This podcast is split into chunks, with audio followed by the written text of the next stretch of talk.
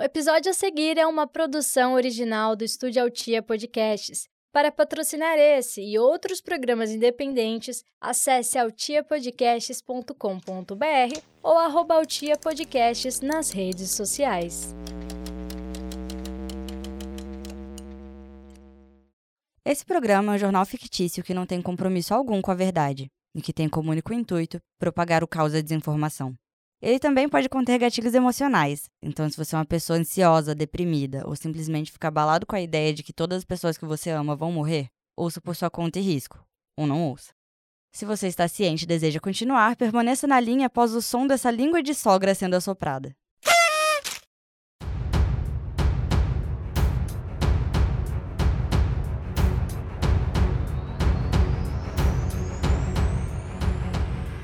Hoje eu faço 24 aninhos.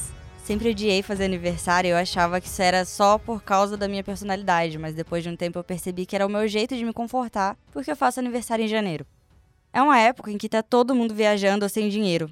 Nunca cantaram parabéns pra mim na escola e eu não faço ideia de quem seria a pobre criança que seria o alvo do meu com quem será. Fora o fato de que fazendo aniversário em janeiro a gente tem que esperar um ano inteiro para fazer aniversário de novo.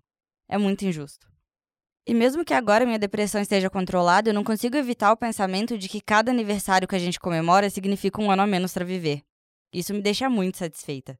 Apesar de que, em uma das minhas últimas consultas com a taróloga, ela disse que eu vou viver muito, que todo mundo ao meu redor vai morrer e eu vou ficar aqui reclamando. Se eu fosse você, ficaria preocupado, porque sendo meu ouvinte, você está ao meu redor. Então você muito provavelmente em algum momento vai morrer. E eu vou ficar aqui falando. E o programa de hoje é sobre isso.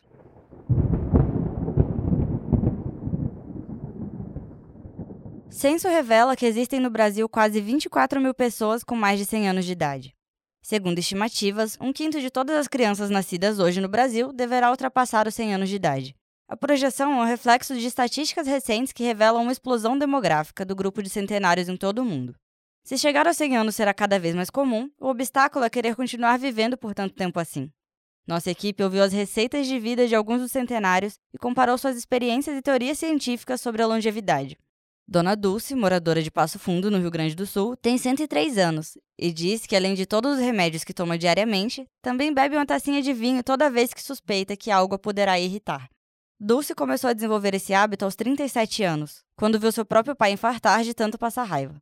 66 anos depois, ela diz que não se arrepende e recomenda a técnica para seus filhos e netos, que ao longo da entrevista demonstraram certa preocupação com a saúde de Dona Dulce.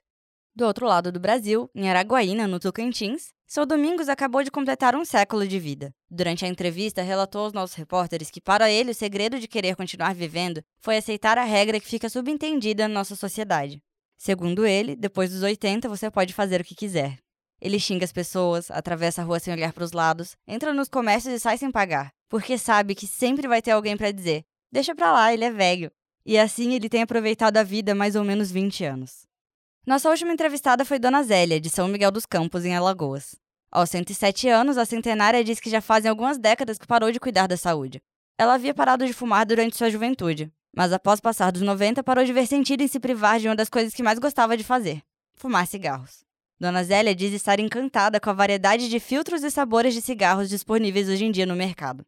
Quando questionada sobre vape, ela diz que já experimentou, mas que prefere cigarro analógico.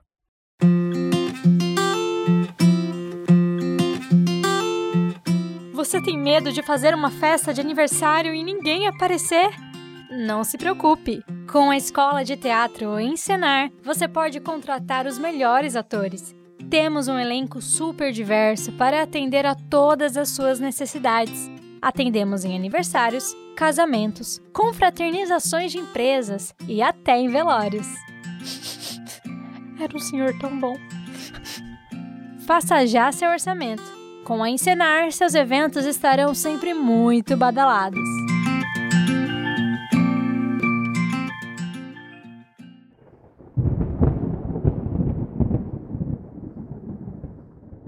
Estudo revela que há mais chances de morrermos no dia do nosso aniversário.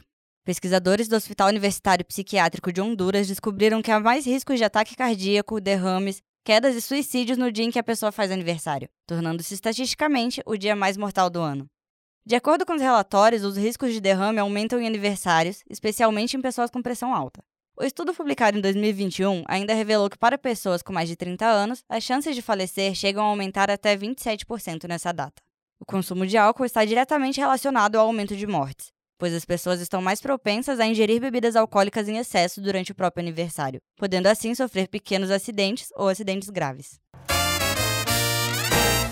E agora mostra o quadro de participação do ouvinte, em que você, ouvinte, pode participar mandando um áudio de mais ou menos um minuto para o meu Telegram, que é www.mlna, igual a todas as minhas redes sociais. E o áudio de hoje é da Maria.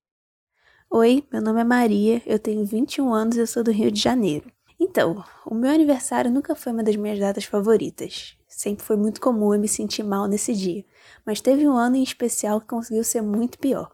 Meu aniversário sempre me deixou muito frustrada porque eu faço aniversário 31 de dezembro. Então é normal as pessoas esquecerem de mim nessa data só pensando nas comemorações de Ano Novo.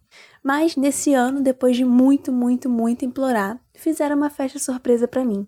E eu achava que ia ser incrível, mas quando eu cheguei para surpresa, tudo que eu encontrei foi um monte de gente que eu não gostava, escutando um monte de músicas que eu detestava dentro da minha casa. E foi incrível, assim. Eu passei a festa inteira emburrada, com raiva, e a partir daí, eu mesmo planejo minhas festas surpresa.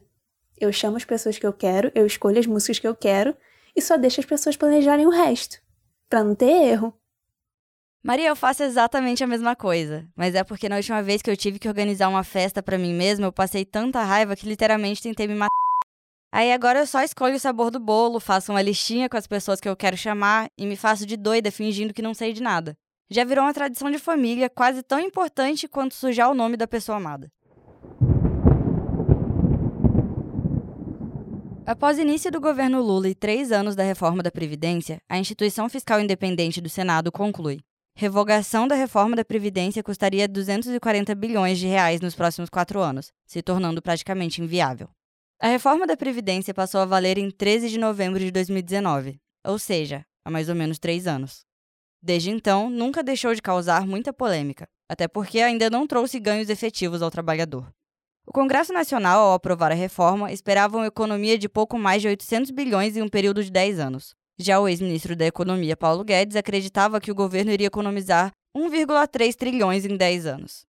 O principal objetivo era reduzir os gastos e prejuízos da Previdência Social. Mas ao que parece, os trabalhadores tiveram apenas desvantagens com as mudanças. Inclusive, em 2022, pela primeira vez, o INSS negou mais benefícios do que aprovou. Ao tomar posse do Ministério da Previdência Social na última terça-feira, o novo ministro Carlos Lupe disse que pretendia reavaliar item por item da reforma da Previdência, chamada por ele de anti-reforma. Lupe chegou a dizer que criaria uma comissão com os sindicatos dos trabalhadores para discutir a profundidade do tema. Economistas reforçaram a preocupação com o aumento de gastos públicos nos próximos anos, com a possível reforma da reforma da Previdência. Eu acho que a revogação da reforma da Previdência não vai acontecer, pois não é compatível com as principais pautas econômicas do governo Lula. Desfazer a reforma ampliaria muito o gasto público e cortaria o espaço para outras pautas mais importantes, como o Ministério do Namoro e o aumento do salário mínimo. Podem ir esquecendo essa ideia aí de se aposentar, destacou o economista Juan Mendes em entrevista nessa quarta-feira. Ter que trabalhar até os 100 anos não era bem o que a gente esperava, né? Mas pensando bem, eu nunca esperei nem passar dos 20, então eu não me planejei muito bem em relação a isso de envelhecer. Então, se tudo continuar nesse mesmo ritmo, quando eu chegar nos meus 100 anos e todos vocês já tiverem morrido, eu ainda vou estar aqui reclamando na internet que eu tô vivo.